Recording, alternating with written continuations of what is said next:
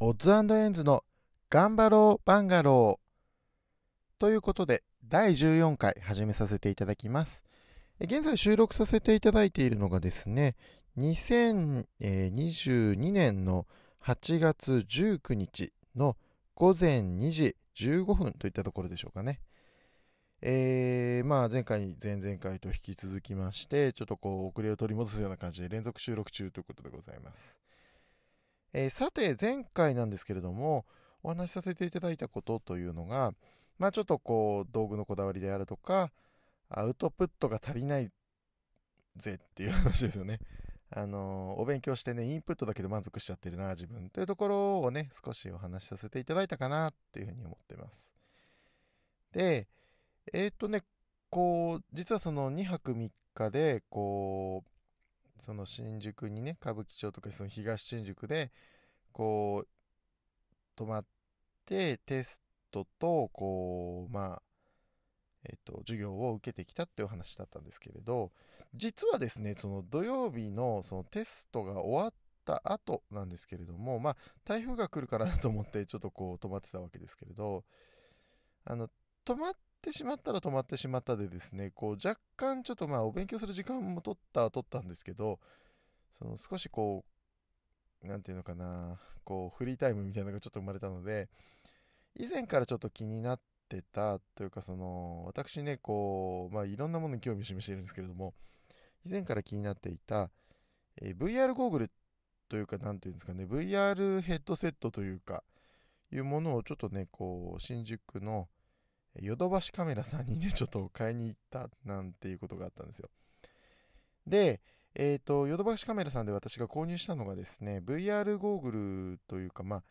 VR って言ってもいろいろあるんですけれども、簡易的なものだとスマートフォン、皆さんお持ちのスマートフォンを、あのー、なんだろう、こう、メガネみたいな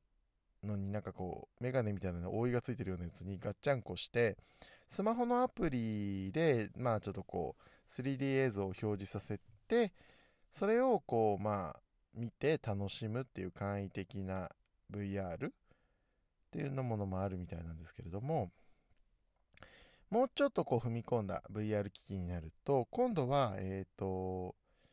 まあ、なんていうんですか、スタンドアローン機といって、スマートフォンに依存しない、まあ、依存しないっていうのも変なんですけど、依存しないじゃなくて、スマートフォンを差し込むんじゃなくて、えっ、と、画面が、画面とね、こう、機械というか、その演算装置というか、コンピューターが一体になっているような、まあ、ゴーグルの中にも必要な機材が全部入っている。それだけでも、あの、必要なものを全部満たせちゃうみたいなタイプのものがある。スタンドアローンタイプっていうんですけれど、えっ、と、私が購入したのはスタンドアローンタイプの、その、オキュラス、あ、今ね、オキュラスっていうのが、その、Facebook 社に買収されたので、Facebook 社というか今メタ社ですよね。メタっていう会社に買収されたので、えっ、ー、と、オキュラスクエスト2って名前だったのが、今度はメタクエスト2って名前のね、デバイスに変わっております。で、メタクエスト2は、まあ、スタンドアローン型で、VR って言うともう一個あって、こう、えっ、ー、とね、VR って言って、一般的な VR って、まあ、一般的にもちょっと高度でお金かかったりするんですけども、あの、ゲーミングパソコンみたいな、こう、コンピューターってなんかね、ゲームをするために、こう、その専用の、こう、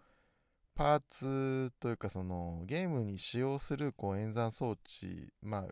グラフィックボードとかですよね。みたいなものを、こう、ガンガン、こう、強化して、ゲームが快適に遊べるようにしたもの、みたいなパソコンがあるんですけれど、まあ、普通の表計算とかするだけじゃなくて、そういうようなことが、まあ、できるパソコンできるというか、そのために、ゲームするために、こう、なんだろうな、用意するパソコンみたいなのがあるんですけど、そういうような、こう、グラフィックの処理が、あのー、高速で行えるような処理能力を持ったパソコンから、えっと、に接続して、こう、なんだろうな、えー、パソコンで演算して、こう、その、なんていうのかな、こう、動きの検知、まあ、VR っていうと体を動かして映像も一緒それもシンクロして、まあ、映像の視覚が切り替わったりとか向きが変わったりみたいなことがあるんですけれどそういうのを計算するような装置がパソコンででそのなんだろう自分そのユーザーの動きを検知するのがそのヘッドセットっていう形でヘッドセットの中にはパソコンの映像が映るみたいな感じで、いう風な結構高度な VR 装置っていうのもあるんですけれども、まあ、これはパソコンから有線接続かな。無線接続でできるような企画もあるみたいなんですけれども、あの VR ってね、やっぱり映像データのやり取りがかなり大きくなってしまうので、まあ、そもそもこう VR を動かせるようなパソコンってなるとかなり高性能ですし、あのー、それに伴ってやっぱりそこに連想するためのデータの速度とか量も大量なので、なのでやっぱりこう有線でつないでっていうようなことが多いのかな。まあ、ってなると、こう、まあ、線がつながってるから自由には動けないんですけど、私が購入したそのメタクエスト2という端末は、スタンドアローンタイプといって、さっき申し上げたようなスタンドアローンタイプで、そのそれ単体で動くんですよね。単体で動くので、えっ、ー、と、パソコンが手近になくても、使える、遊べる、まあ、使えるというか遊べるというか、なんというかね、その、その世界にすぐ行けるっていうような感じの端末でございます。で、私購入したそのメタクエスト2はですね、コントローラーが右手と左手ついてて、なんか、なんだろうな、こうなんていうのが表現として適切なのかはわからないんですけれど、え、っと、うーん、なんかね、うちわ？うちわではないんだよな。なんていうのかな、こう、卓球の、あの、ラケットっていうんですかね、ラケットみたいなものを想像していただけるんですけど、あのぐらいのサイズ感の、あのー、なんだろう、こう、コントローラーなんですけれども、あれの中に、その、センサーが入っていて、センサーが入っていて、こう、それを握りながらボタンを押したり、こう、そのひねる操作とかすると、とか上げたり下げたりするような操作をすると、それがそのままね、あの、なんだろう、VR の世界での手の動きとして表現されたりするような、なかなか面白い仕組みになってますね。ま、コントローラーも同梱されているので、事実上、その、まあ、その、えっ、ー、と、メタクエスト2だけでね、いろいろできてしまうっていうようなことなので、あのまあ、ただね、パソコンのに比べると、ちょっとね、こう、処理能力がどうしても限られてしまう。バッテリーで動いてるし、あの処理能力もそこまで高くできないので、ある程度こう犠牲になる部分はあるみたいなんですけど、私ね、そのホテルで、その、時間を持て余した時に、ちょっと VR ゴーグル買ってきて、かぶってみました。あの、以前私、その、プレイステーション VR といって、プレイステーション4に、あの、なんだろう、つないで、こう、使うタイプの VR ゲームっていうのをやったことがあったんですけれど、これが意外とね、あのー、なんかプレステ4だからこう、なかなかこう映像綺麗なんだろうなと私想像してたんですけれど、ちょっとね、こう、まあ、こればっかりは VR ゴーグル側の仕様なのかもしれないんですけれど、ちょっとね、こう、解像度が荒いというか、なんというかこう、ちらつき？ちらつきではないな、なんかこう、ざらつき？みたいなのが結構見えるような、あのー、機器だったので、なんていうのかな、こう、入り込めないというか、入り込めないわけではないんだけど、こう、なんかこう、そのざらつきが気になっちゃうな、みたいな部分があったりはしてたんですよ。で、まあ、あれよあれという間にね、こう遊ばなくなってしまいましたけれど、プレイステーション VR ね。あの、なんだろうな、こうゲームによってはね、こう縦揺れが激しすぎて酔ってしまうんですよね。あれ慣れれば酔わなくなるみたいなこと言うんですけど、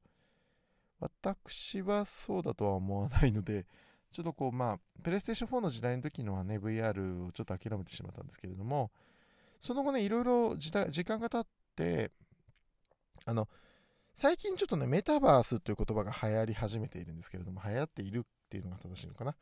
メタバースってもうなんかこう、うーん、それこそ、こう、ご存知の方いらっしゃったらあれなんですけども、サマーウォーズっていうような映画のアニメがあるんですけれども、そういったものの、こう、世界観というか、こう、まあ、